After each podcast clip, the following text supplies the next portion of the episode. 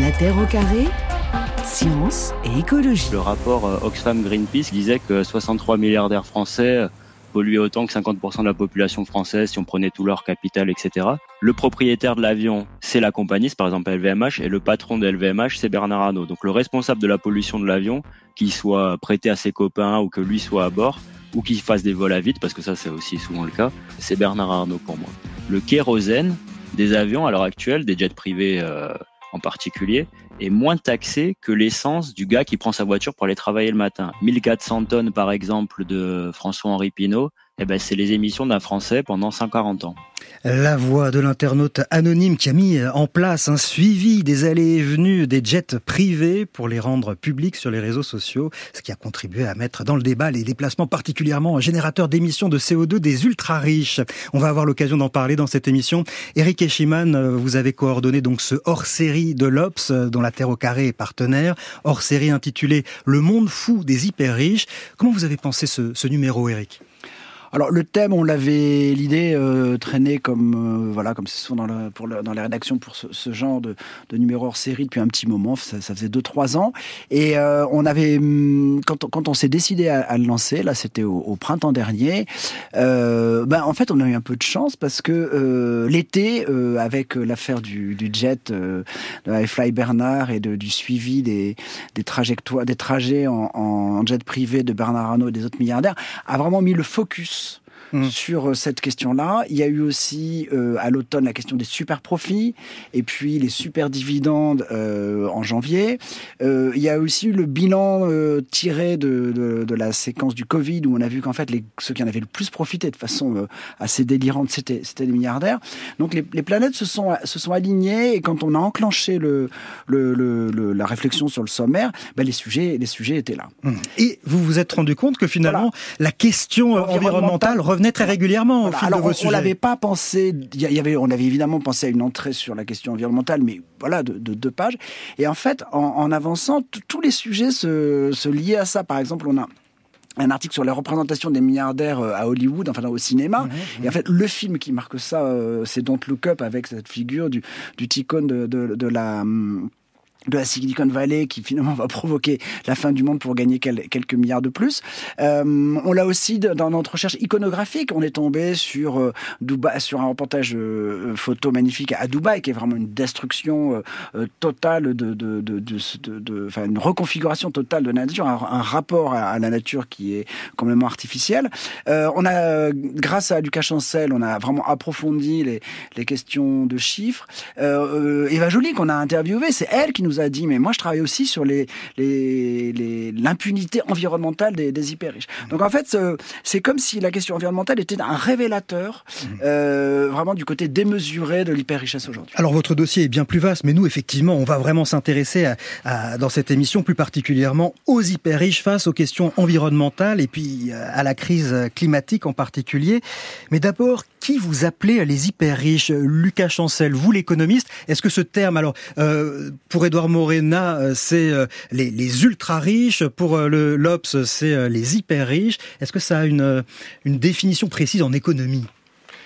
C'est compliqué d'avoir une définition précise d'un terme qui peut euh, raconter différentes histoires, raconter différentes formes de richesse selon les individus, euh, selon le pays dans lequel on se situe.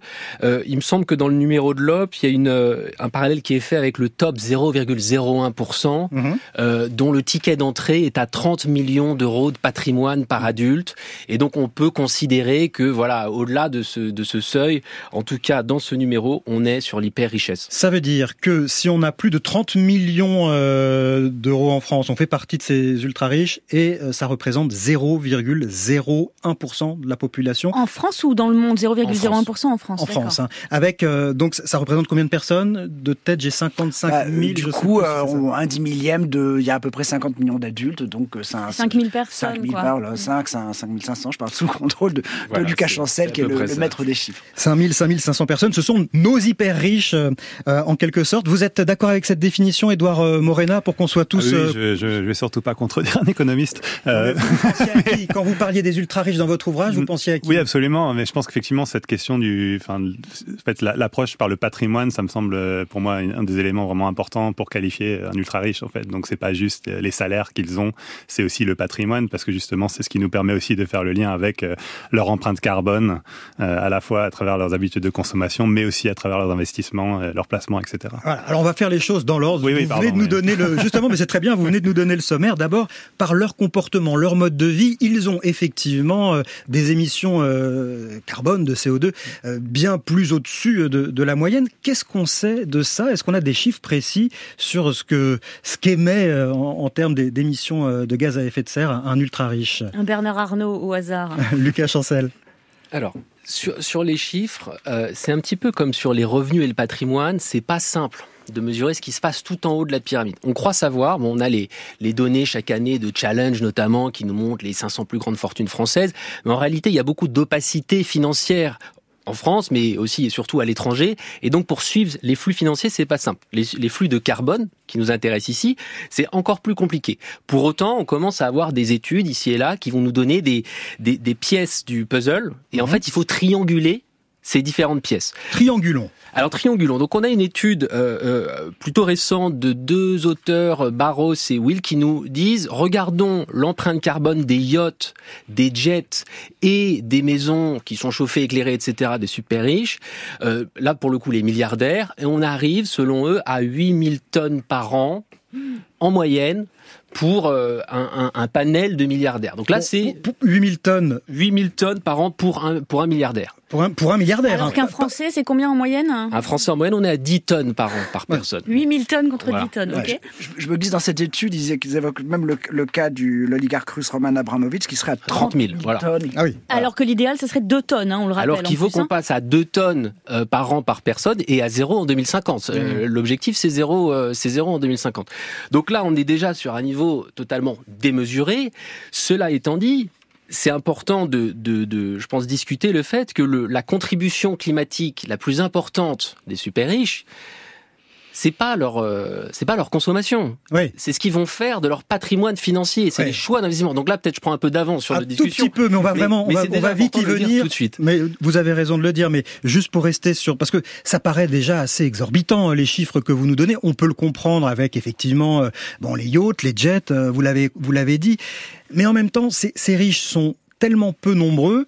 Est-ce que ça a un véritable impact si on considère l'ensemble de, des émissions mondiales de, gaz à effet de serre Si tous les, riches, les ultra riches de la planète euh, se mettaient d'accord pour adopter un comportement, un comportement ultra vertueux, de combien on réduirait en pourcentage le, les émissions de gaz à effet de serre La- mondiales alors, la, la première réponse à cette question, c'est aussi questionner, comprendre pourquoi, pourquoi ce- cette focale sur l'hyper-richesse. Il ne s'agit pas de déresponsabiliser le reste de la population. Ça, c'est Mm. important. Tout le monde doit passer de 10 tonnes ou 5 tonnes selon euh, par an et par personne, selon vous êtes dans la distribution des revenus en France, à zéro. Pour autant, ça compte ce qui se passe tout en haut. On a vu, les niveaux sont complètement démesurés. Euh, par ailleurs, il y a une question de mimétisme social. Les gens se comparent, les gens, une partie de la population regarde vers eux et se dit voilà le mode de vie vers lequel il faudrait Mm. tendre. Euh, il y a une question de choix économique fondamental sur comment est-ce que le patrimoine est investi, dans quel type de firme, qui pollue comment. Donc c'est très important de- d'avoir ça en tête.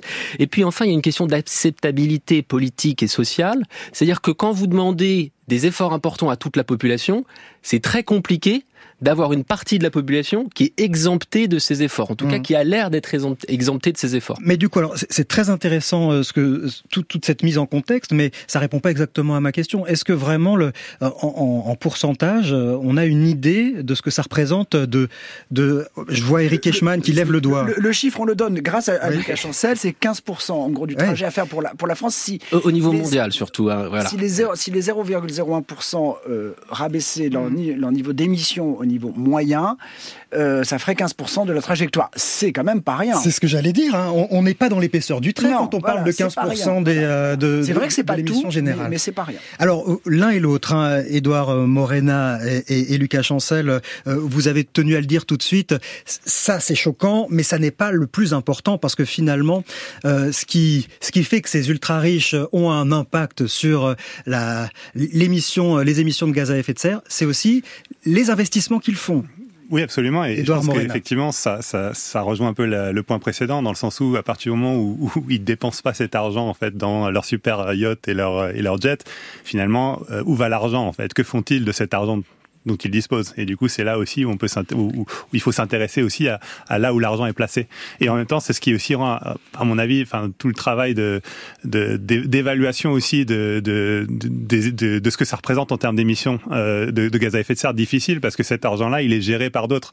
Donc c'est là aussi C'est-à-dire, où les pardon, vous, vous parlez de placement via des banques, type Bah, les euh, BNP ou Société euh, Générale, qui financent des, des projets fossiles, en fait, c'est ça? Bah, en fait, pas que. Il y a des gestionnaires d'actifs qui, en fait, qui, qui ont un portefeuille d'actifs euh, sous gestion euh, euh, et des gestionnaires de fortune aussi, dont, dont le travail c'est précisément en fait de faire fructifier en fait cet argent euh, à travers différents placements. Et, c'est- et c'est- mais ce que je veux Mais dire, c'est que ces placements, concrètement, ça Bah, peut ça être peut des être des placements actions, pour, financer, ou ça- pour financer des projets, euh, des actions chez Total ou aller financer des projets climaticides Absolument. au bout du monde, quoi. oui, absolument, oui, oui, Ouais. absolument.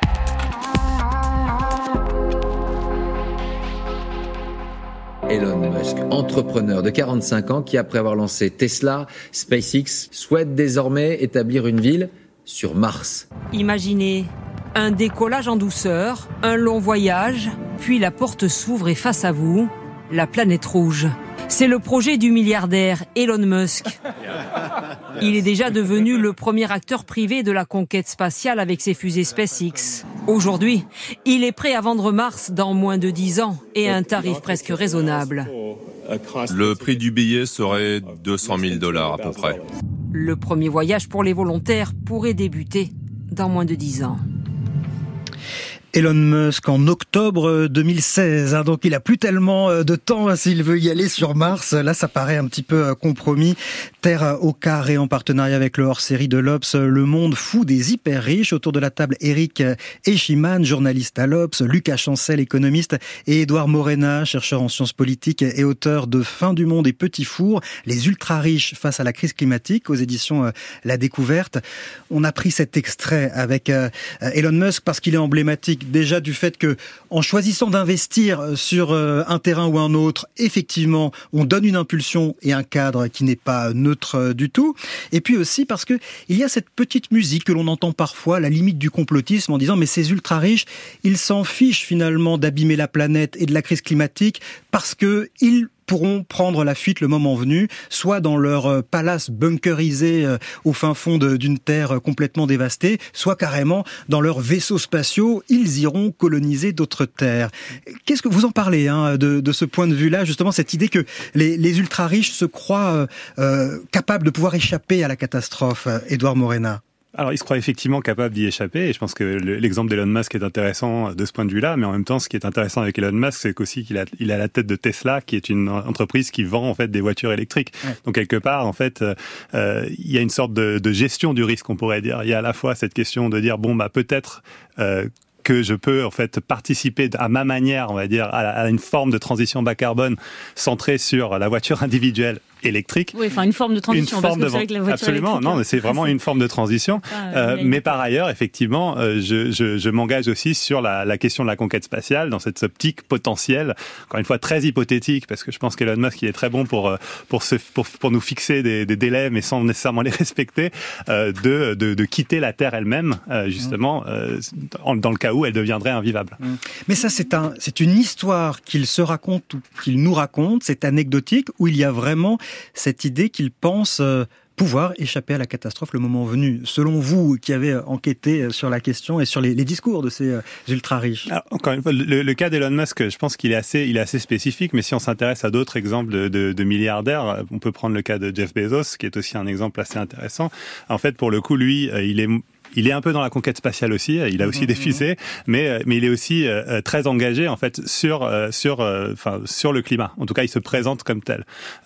donc quelque part, son objectif, c'est pas spécialement d'être hors sol ou de, de, de, de nécessairement quitter la Terre, c'est plutôt de, de, la, de, la, de la transformer, d'être d'être porteur d'une transition. Jeff Bezos, il promet quand même des petits mondes spatiaux à quelques kilomètres au-dessus de la Terre. Hein. Il a fait un petit, une petite conférence pour parler de ça, hein, avec euh, modélisation et tout. Hein. Oui, absolument. Mais il est aussi à la tête depuis peu. Il a créé une fondation, le Bezos Fund, qui est euh, la de, de, loin la plus grosse fondation mm. euh, sur, sur les questions climatiques et biodiversité. Et il investit massivement en fait dans euh, tout un tas de, de projets euh, euh, dans des pays du Sud, notamment autour des questions de, de, des forêts tropicales, la capture de carbone, mais aussi dans, des, dans, des, dans tout un tas de, de projets aussi d'ONG ou de think tank qui sont aussi actifs en fait dans le, dans le débat climatique. Je vous propose un autre exemple avec Bill Gates, donc milliardaire célèbre également. Il s'exprimait sur Euronews en 2021 à l'occasion de la parution d'un livre sur justement ces défis à relever face au dérèglement climatique. Eh bien, les sources d'émissions de gaz à effet de serre sont très diverses. Et pour la majorité d'entre elles, nous n'avons pas encore commencé à définir comment les éviter. Tout le secteur manufacturier, le transport aérien et même les projets pour développer le réseau électrique nécessiteraient que nous fassions beaucoup plus, notamment en misant énormément sur l'innovation. J'ai commencé à m'informer auprès de spécialistes du sujet en 2005 parce que nous constations déjà ces effets négatifs sur les plus pauvres qui n'y étaient pour rien. Mais mon livre vise à présenter à quoi pourrait ressembler un plan pour atteindre notre objectif de zéro émission et à dire agissons en suivant un plan précis.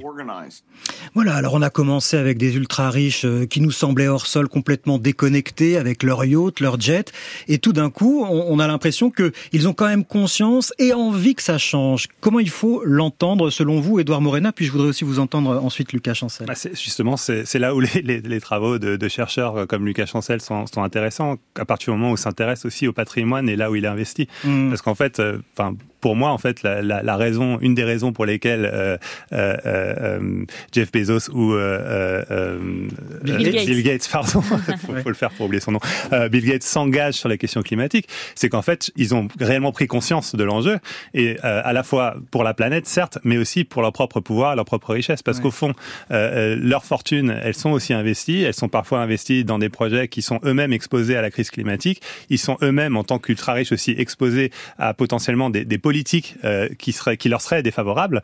Ils sont, ils sont aussi exposés aux risques euh, euh, géopolitiques, aux, aux, aux, à l'instabilité aussi politique et sociale qui peut être aussi créée à travers la crise climatique. Mmh. Donc quelque part, ils ont tout un tas de et, et, je pense que dans le cas de Bill Gates, je pense qu'il y croit pas trop à cette idée qu'on va aller on va on va aller habiter sur Mars. Mmh. Donc quelque part, il se retrouve un peu coincé sur Terre avec nous mmh. et donc il a intérêt quelque part pour lui, pour lui-même, pour ses propres intérêts à s'engager sur sur la question climatique. Mais alors Lucas Chancel si, j'entends bien ce qui est dit, c'est que on n'est pas dans du greenwashing, selon vous. Il y a une vraie volonté que ça change, mais parce qu'on a intérêt à ce que ça change, même quand on est ultra riche? Peut-être, moi, il y a deux autres exemples que j'ai que j'ai en tête quand quand je pense à, à voilà l'ultra richesse ou au rôle des milliardaires et, au climat qu'on a peut-être certains ont peut-être entendu récemment. C'est le monsieur Yvonne Chouinard qui est le fondateur de Patagonia qui a décidé de mettre l'ensemble de des actifs en fait de, de, cette entreprise dans un trust qui va être géré par des des, des associations environnementales. Ouais. Euh, un autre exemple intéressant, c'est un Australien qui euh, qui s'appelle monsieur Cannon Brooks qui qui a fait fortune dans un autre secteur qui n'est pas le charbon, mais qui a dit moi je vais racheter cette entreprise nationale de charbon pour la faire sortir du charbon dans les années qui viennent. Mmh.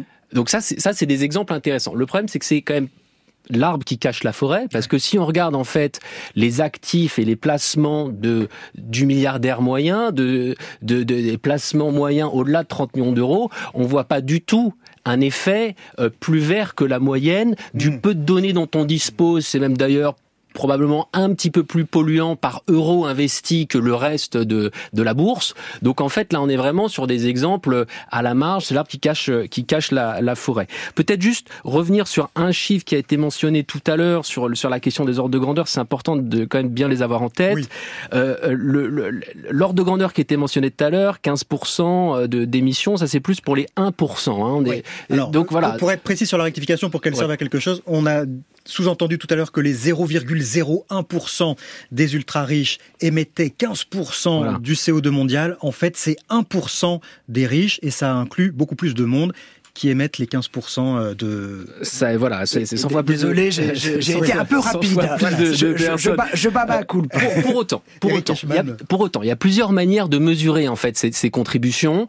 Selon certaines métriques, on, on, va être sur des niveaux qui vont être très élevés. Pourquoi? Parce qu'on regarde vraiment tout le, le, CO2 associé à l'ensemble du patrimoine financier. C'est notamment ce que fait Oxfam dans ses, dans ses rapports. Donc il y a différentes manières de mesurer cette contribution. La chose qu'on peut retenir, c'est que dans tous les cas, super richesse, c'est super pollution.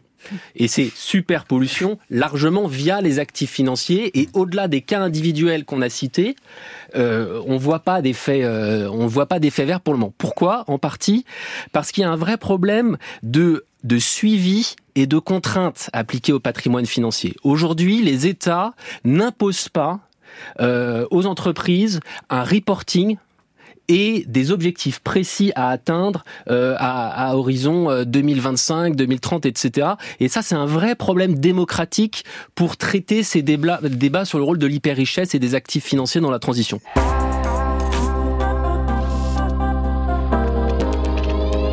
La Terre au carré est en partenariat avec le hors-série de l'Obs. Aujourd'hui, le monde fou des, hyper riches. J'ai du mal avec cette liaison. Le monde fou des hyper riches. Autour de la table, il y a donc Eric Eichmann, journaliste à l'Obs, Lucas Lucas Chancel, quel drôle de lapsus, économiste, et Édouard Morena, chercheur en sciences politiques, auteur de Fin du monde et Petit Four aux éditions de la découverte. Et les messages arrivent nombreux, Camille. Oui, et d'ailleurs, pour rebondir sur ce que vous disiez, Lucas Chancel, sur le, les décisions politiques, Bernard nous écrit sur franceinter.fr j'ai rien contre ou pour les riches, moi, mais je suis furieux contre les politiques qui permettent ces injustices, ces aberrations et ces destructions. On se souvient, par exemple, on parlait des jets privés au début de l'émission, d'Olivier Véran l'été dernier, qui expliquait euh, très bien euh, chaque geste compte, il n'y a pas de petits gestes, et qui juste après disait, par contre, les jets, euh, en fait, ça ne va pas changer la face du monde. Est-ce mmh. qu'il n'y a pas quand même une espèce de de dichotomie, là, de paradoxe absolument insupportable. On se souvient aussi des, des, golfs qui, euh, voilà, on pouvait arroser même en pleine sécheresse. Pense qu'il y, a deux niveaux dans cette question. Le premier, effectivement, sur l'exemple des jets, c'est euh, intéressant de le, remettre en avant, puisque il y a une loi en France, hein, depuis la loi climat résilience, qui dit que les trajets d'avion de moins de 2h30 sont interdit pour les lignes aériennes de grand public. Par contre, ça touche pas du tout le, jet, qui peut faire un trajet de 40 minutes, 15 minutes ou 7 minutes. Donc là, là, il y a une question d'exemplarité, même au-delà des tonnes de carbone qui sont euh, émises.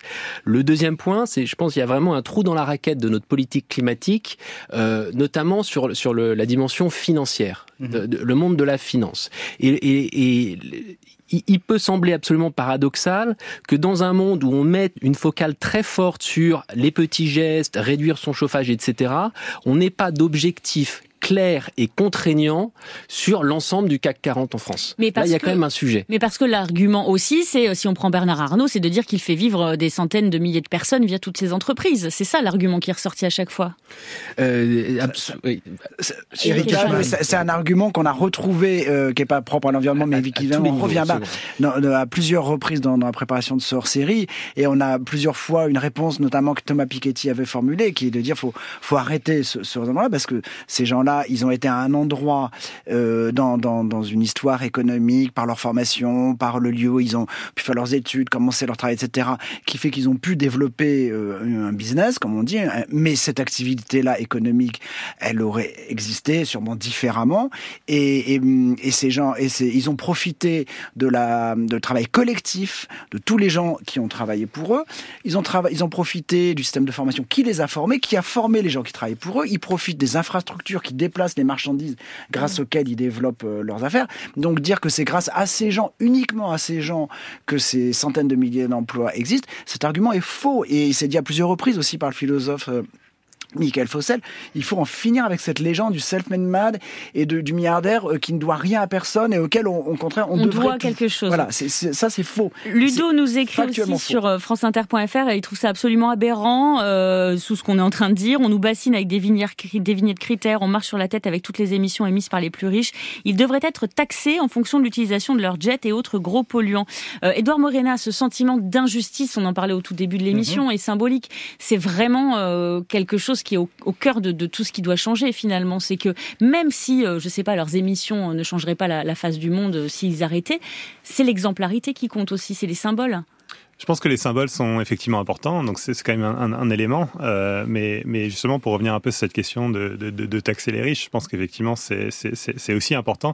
Mais il y a aussi la question du coup de ce qu'on fait de l'argent, en fait. Euh, en quoi on l'investit. En quoi on l'investit mmh. et en fait des types de politiques et de types de politiques climatiques qu'on veut mettre en œuvre. Mmh. Si effectivement c'est des types de politiques économiques qui finalement réinjectent de l'argent euh, et rend l'argent finalement à ceux à qui on l'a prélevé mmh. euh, en euh, dérisquant leurs investissements, euh, en faisant en sorte que finalement euh, les investissements qu'on les oblige peut-être à faire dans la transition bas carbone, bah, finalement les, le coût de cet investissement il soit pris en charge par la collectivité, bah c'est très différent d'une politique publique qui est, euh, par exemple, de, de, de, mettre en place un service public de, de, de l'énergie verte, quoi, où finalement l'État serait un acteur central. Ce que vous pointez du doigt, Edouard Morena, c'est que finalement, ces, ultra-riches veulent bien changer certaines règles du jeu, mais pour peu qu'on reste dans le cadre du capitalisme, c'est-à-dire passer à, ce sont vos termes, et d'ailleurs que vous reprenez à d'autres, à un capitalisme vert, mais un capitalisme tout de même. Oui, absolument, c'est ça. Et du coup, la question, c'est qui va payer euh, le, coût de cette transition vers ce capitalisme vert? Euh, euh, et donc, donc c'est pour ça en fait que ces acteurs se mobilisent et s'activent pour essayer de pousser certaines politiques plutôt que d'autres, mmh. parce qu'effectivement, ils ont intérêt à ce que ces politiques-là, en fait, ce soient des politiques qui, en quelque sorte, collectivisent le coût et les, et, et, et, et les risques, mais privatisent les profits. Camille. Oui, alors Jacques, justement, par rapport à ça, il écrit sur franceinter.fr toujours, est-ce que seulement les, les ultra-riches sont capables d'admettre que la première solution collective, c'est la déconsommation et la sobriété? Finalement, vous êtes en train de dire que non. Alors, j'ai un contre. Vous voulez répondre non, à ça euh, J'ai juste un contre-exemple et puis après je vous Daniel Fievé, répondez à, à, Jacques. Si je peux répondre à cette question. Non, je vais pas y répondre moi, mais euh, d'ailleurs. Lucas, vous... Lucas, Chancel, en un mot, est-ce que vous pensez que en fait la sobriété euh, peut être compatible quand on est ultra riche? On peut se dire, allez, on arrête de produire, on arrête de consommer et c'est parti. Pour l'instant, c'est compliqué. Ça correspond pas à ce qu'on voit dans les modes de consommation, euh, dans les modes d'investissement de, de, ces populations. Il y a, je pense qu'il y a un côté assez paradoxal qui est le, le, le niveau hors sol des consommations, notamment notamment énergétique des super riches, et de l'autre côté, un ancrage absolument euh, important dans les institutions et dans la fabrique des politiques, c'est-à-dire euh, investir des centaines de milliers, voire des millions de dollars dans des think tanks, ouais. dans des partis politiques, selon les pays, c'est possible de mettre des millions de dollars pour empêcher le mouvement euh, environnemental. Ça, on l'a mmh. vu très clairement aux États-Unis. Ouais. Il y a des études qui montrent ça. Les plus aisés, les super riches sont beaucoup plus conservateurs que la moyenne de la population, mais investissent bien plus dans le champ politique pour faire passer euh, les politiques qui vont euh, garantir en fait la continuation, la continuité de leurs intérêts. Ce que ce que je voulais moi ajouter, c'était euh, un son que vous m'avez suggéré euh, Camille oui. parce que vous avez interviewé, c'était en novembre dernier pour euh, votre chronique Camille passe au vert, Marlène Engelhorn. Oui, Marlène Engelhorn, elle est euh, autrichienne, elle est héritière du fondateur du groupe de chimie BASF donc elle est multimillionnaire. Elle venait d'apprendre en septembre qu'elle allait hériter du pactole. Et elle a un discours euh, qui est un petit peu à contre-courant en tant qu'ultra riche, puisqu'elle elle a fondé un mouvement qui s'appelle Tax Me Now, donc taxez-moi. D'ailleurs, là, au forum de Davos, il y a quelques semaines, ils étaient 200 à avoir envoyé une lettre pour dire taxez-nous. Et voilà ce qu'elle dit est-ce que les ultra riches vont être assez sympas de sauver la planète? Écoutez, il y a assez d'argent pour sauver la planète. Il y a assez de patrimoine pour faire toutes les investissements nécessaires et se charger vraiment de cette crise climatique. Mais les gens ne le font pas parce que les super riches ne sont pas super, ils sont juste trop riches. Je veux ces impôts, pas seulement pour moi, mais en général, parce que je trouve que c'est super dangereux pour une démocratie de laisser le pouvoir aux gens ultra riches. Ils ne sont pas capables de se servir de ce pouvoir dans l'intérêt public parce que ils ont seulement des intérêts privés, parce que ce sont des personnes privées. Les intérêts publics peuvent seulement être représentés et respecté par des institutions démocratiques. La plupart des gens, genre 99% de la population en Autriche, de la société, ils payent leurs impôts. sur leur travail. Ils travaillent et ils payent des impôts. Moi, je n'ai besoin de faire ni l'un ni l'autre. Je veux faire partie des 99%. Je trouve que ces exceptions sont ridicules et, non nécessaires, mais dangereuses. Marlène Engelhorn, donc autrichienne multimillionnaire. Là, il semble qu'il n'y ait plus de double fond. ça semble vraiment sincère. Hein. Donc, il y a quand même des ultra riches conscients du problème et, qui veulent euh, aller vers une taxation. Non, absolument. Et d'ailleurs, euh, effectivement, j'ai eu l'occasion, dans le cadre de, mon enquête aussi, de, parler avec eux. Et c'est des, sources d'informations très très importantes. Je pense qu'il y a effectivement, elle est tout à fait sincère euh, et, et elle a un discours tout à fait sincère. Et d'ailleurs, ce qui est intéressant, c'est aussi de faire parfois une sorte de distinction aussi entre les héritiers, mm. notamment les jeunes héritiers, et euh, ceux qui ont euh, bâti la fortune. Et dans le cas, on a typiquement l'exemple de, de l'héritière, euh, et qui du coup, eux sont très souvent, il y en a plusieurs, souvent assez jeunes d'ailleurs, qui sont vraiment prêts à remettre en question finalement un peu leur leur, leur ultra richesse. Il y a aussi un, profil d'acteur dans, dans, ce jeu que je trouve intéressant, dont vous parlez, Edouard Morena. Vous les qualifiez de jet set climatique, hein, c'est ça le, le nom que vous leur donnez. Dedans, vous mettez notamment euh, Jane Goodall, euh, la primatologue euh, célèbre. Vous mettez aussi Al Gore. Euh, Dites-nous qui. C'est vraiment les petits fours, c'est l'entre-gens, c'est les riches parlent aux riches. Il y a, il y a un peu de ça, mais en fait, l'idée, en fait, ce, ce, ce, ce, concept, euh, en fait, je l'ai, je l'ai, je l'ai emprunté à, à, un climatologue britannique euh, qui s'appelle Kevin Anderson, qui, a, qui parle lui de climate glitterati pour qualifier un peu ce groupe. En fait, ça, ça fait référence plus à, à tout un, un, groupe d'acteurs parmi lesquels on retrouve des ultra riches, euh, mais, mais des acteurs aussi divers que des acteurs de cinéma. D'ailleurs, effectivement, la question de Hollywood et de son rôle. Leonardo en fait, DiCaprio, Leonardo DiCaprio, Arnold Schwarzenegger, enfin des gens qui, mm. voilà, mais il y a aussi des euh, des figures euh, politiques, il y a aussi, euh, mais il y a aussi tout un tas de, de professionnels en quelque sorte. Il y a des, des consultants, des de, de, McKinsey, il y a des experts en communication. Mais pour qu'on comprenne, il y a par exemple à quelqu'un comme Al Gore qui, a, qui, a, plutôt une image de, de celui qui dénonce, de lanceur d'alerte. quelles limites vous mettez à son action et à son discours? Alors, je mets pas. Alors, c'est pas, c'est peut-être pas une question de limite. Je pense qu'effectivement, il a joué ce rôle très très important de lanceur d'alerte sur la sur la question climatique. Mais mais ce qui est toujours intéressant avec son discours, c'est qu'il est toujours couplé aussi à, à, certaines solutions. Donc en fait, c'est toujours cette idée. En fait, il entretient une forme de linéarité entre la science du climat et certains types de solutions. Euh, des solutions qui en général impliquent euh, les, les, marchés carbone, euh, qui impliquent en général des, des, des comme on l'a entendu en fait avec Bill Gates, en fait cette idée de, de l'innovation et de la technologie comme étant en les fait technophiles, quoi. techno... Il, y a, il y a un peu de ça. Donc en fait, c'est ça qui est intéressant avec Al Gore, c'est qu'en fait, il n'est pas juste lanceur d'alerte.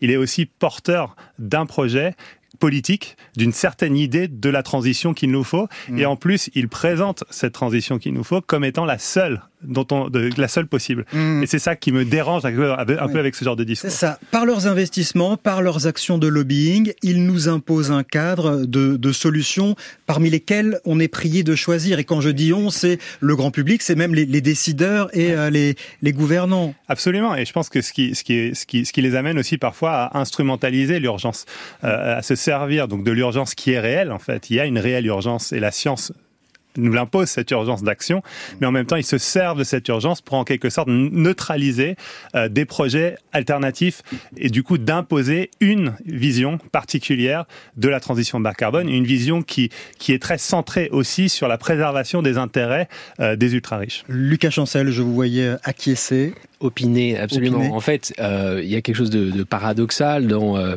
euh, le, le, milliardaire, sans, on va pas les nommer, qui d'un côté va dépenser des millions, voire des centaines de millions pour aller euh, faire planter euh, planter des arbres dans un pays, et puis de l'autre côté va euh, militer pour réduire encore et toujours l'impôt qu'il paye sur son revenu ou mm. l'impôt payé par sa multinationale. Et là, il y a vraiment effectivement cette idée que on va, le, les milliardaires vont pouvoir mieux faire la transition que les puissances publiques et le choix démocratique. Euh, or, pour que la transition fonctionne, on a besoin de ressources financières. On a besoin de, on a besoin d'impôts. Et on est dans ce monde, et c'est là que je reboucle sur le, le, point de départ de la discussion, sur le fait que le climat venait euh, euh cohabiter avec les, les autres discussions sur l'hyper-richesse. Dans le supplément, dans le hors-série de, de l'Obs. Il y a vraiment cette question fiscale aujourd'hui euh, importante, c'est-à-dire que c'est difficile pour les puissances publiques de demander davantage de d'efforts fiscaux bah là, on voit en ce moment avec ce qui s'est passé avec les dividendes, les records de total de Et dans un contexte où les hyper riches, euh, en fait, euh, en France, payent 2% d'impôts sur le revenu des, des, des, personnes par rapport mm. à leur revenu économique totale. Il y a un vrai sujet en fait ici sur euh, est-ce qu'on a une transition euh, par le choix démocratique et la puissance publique, ou est-ce que c'est une transition via les quelques choix, quelques options techniques proposées par euh, certains, Bill Gates, Bezos ou autres? Mais alors, expérience de pensée, si justement on sort du cadre, on s'affranchit de ce que l'on nous impose par justement ce lobbying ou ces investissements, quelle solution serait envisageable auquel on n'a pas accès ou que l'on ne se permet même pas d'envisager parce qu'on nous force à rester dans, ce cadre-là ah oui, ah bah, je vous vois c'est une, mais la question, est pour vous, Edouard Morena. Et je me permettrai vraiment pas d'y apporter une réponse parce qu'en fait, le, effectivement, le, le, but du livre, c'était plutôt de, de, raconter finalement comment ce discours dominant est devenu dominant. Mm. Euh, euh, mais, mais, mais, par contre, effectivement, il y a, il y a, il y a des travaux, il y a tout, un tas de, de, de chercheurs et j'imagine d'invités à cette émission qui ont, qui ont des idées euh, lumineuses. En fait, je pense que la question, c'est de leur donner un espace en fait mm. pour s'exprimer, qui est une forme de contra, une, une forme de, de confrontation des idées. Et... Justement, moi, je voulais vous demander, Eric Eichmann, est-ce que euh, euh, cette discrimination, je mets les guillemets, mais c'est quelque part une forme de discrimination des ultra-riches, des hyper-riches, comme vous le titrez euh, dans l'Obs, vous montrez du doigt une certaine catégorie de la population. Est-ce que finalement, elle peut être productive ou au contraire, elle peut être contre-productive? Est-ce que vous avez des idées là-dessus? Parce que c'est... Est-ce qu'il faut y aller franco ou est-ce qu'au contraire, il faut essayer d'établir vraiment le dialogue? Ben, On peut y aller franco en établissant le dialogue. Ben, je ne sais pas. Enfin, les... Ben là, nous, c'est notre souhait. C'est mais c'est une cible aujourd'hui. Euh... Ben, c'est une question qui, mm. qui est posée, mais euh, c'est la tradition des, des, des, des, des, articles de, de, Oui, mais parce que du coup, il y a une, une, une catégorie qui est un petit peu alimentée. Oui, mais alors, on, on voit qu'il y a d'autres catégories. Ben, quand on parle des, des, gilets jaunes, quand on parle des retraités, quand on parle des syndicalistes, on ne prend pas ces pincettes, donc il n'y a pas de raison de, de, prendre de pincettes, mais on n'est pas non plus euh, haineux, agressif. On, on décrit, il y a plutôt de l'humour, euh, le monde fou des, hyper riches, euh, voilà, on, on on n'est pas dans la dans, le slogan. Et en même temps, c'est une question qu'il faut poser, euh, je pense, sans avoir froid aux yeux. Mmh. Et précisément pour répondre à ce que disait Daniel, pour sortir du cadre de la discussion qui est imposée par la discussion, enfin par par les médias par les hyper riches tels qu'ils investissent le champ public, par les experts, par tout cet écosystème-là, euh, pour euh, et, qui, qui, continue de se baser sur l'idée euh, d'une croissance qui seule peut permettre de faire nous faire vivre ensemble, sortir du cadre, sortir du capitalisme vert, sortir du technosolutionnisme, qui mmh. sont tous tout le cas dans lequel on est. C'est évidemment des, des, des, des, terres compliquées, donc il est question de décroissance, de, vous avez parlé de déconsommation, mais en tout cas ce qui est, sûr, c'est que être riche et ne pas consommer, il y a une contradiction dans les termes. Donc, en posant la question de l'hyper-richesse, on pose la question de l'hyper-consommation. Et cette, question-là, on est, je crois, assez fier de, la poser. Et je ne crois pas que ça en fasse euh, euh, des cibles au sens où on, désignerait un adversaire. Mais on, on peut désigner une une inégalité, une injustice et qu'il s'agirait de réduire. Mmh. Euh, Lucas Chancel, comment euh, évolue Enfin, je crois que vous vouliez euh, réagir sur ce qui vient d'être dit. Je poserai ma question ensuite. Allez-y. Je pense peut-être retourner le retourner la question. C'est il y a, y a, un besoin d'exemplarité dans un monde où où toute la population doit faire des efforts. Et donc il y a, y a un contrat social à reconstruire du, du, point de vue de de cette transition écologique. Et c'est compliqué de construire ce contrat social mmh. quand une partie de la population a l'air hors sol. Justement, on en parlait mmh. tout à l'heure. Donc c'est plus du point de vue de l'exemplarité que du point de vue de, euh, euh, de nommer telle ou telle personne. Par ailleurs, on n'est pas sur des questions d'individus là. On l'a vu, il y a certaines personnes qui euh, ont envie de payer davantage d'impôts et qui pour, pourtant sont dans ce groupe des, des On est sur des si homogène on est sur des questions de système. C'est la situation qui pose problème. On est sur des questions de politique publique. On n'est mm. pas sur des questions d'individus. On est vraiment dans le, dans le domaine de qu'est-ce que fait ou qu'est-ce que ne fait pas la politique publique. Alors en 30 secondes, ma, ma dernière question. Dans quel sens ça évolue aujourd'hui, c'est-à-dire de moins en moins d'ultra riches, mais de plus en plus riches, de plus en plus d'ultra riches et de plus en plus pauvres. C'est quoi la tendance euh, dans ce domaine? La tendance, c'est une prolongation de, euh, de cette euh, fuite en avant de, de des, des ultra riches. Hein. On voit on voit pas de, de, rupture de tendance suite au Covid. On a plutôt vu une exacerbation de, de, de du top 0,01% et de la fortune qu'il qu'il détient, qu'il possède. Merci Lucas Chancel, merci Eric Eschmann. Je rappelle le titre de ce hors-série de l'Obs à découvrir dans les kiosques, le monde fou des hyper riches. En kiosque dès demain. En kiosque dès demain. Et Edouard, Edouard euh, Morena, je rappelle que vous avez publié Fin du monde et petits fours, les ultra riches face à la crise climatique aux éditions La Découverte. La Terre au carré est un podcast France Inter.